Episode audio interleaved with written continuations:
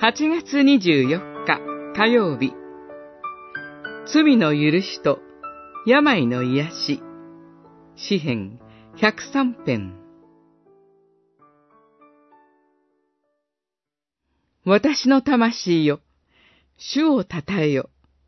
主の恩計らいを何一つ忘れてはならない。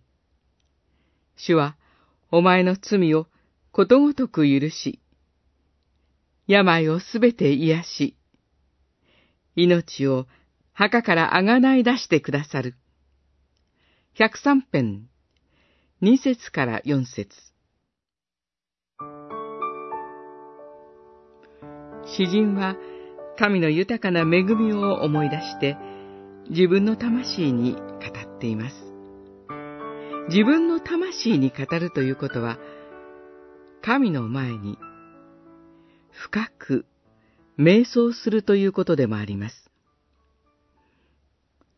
この時、詩人が魂に語りかけているのは、主の恩計らいです。これまで、主なる神がイスラエルの民に対して、また自分自身に対して、どれほど憐れみを持って導いてくださったかを思い起こしています。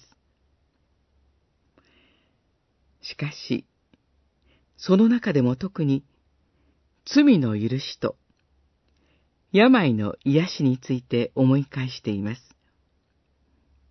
詩人は自分の罪がどれほど多いものかを知っていました。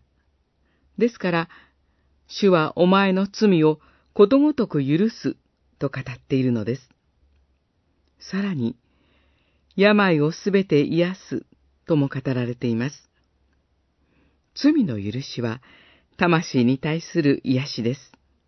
そして、さらに、実際の体の病気についても、神は癒しを与えてくださると語られています。なぜなら、神は病に苦しみ、悲しんでいる人を決してお忘れになることはないからです。ですから、詩人は、命を墓からあがない出してくださると語ります。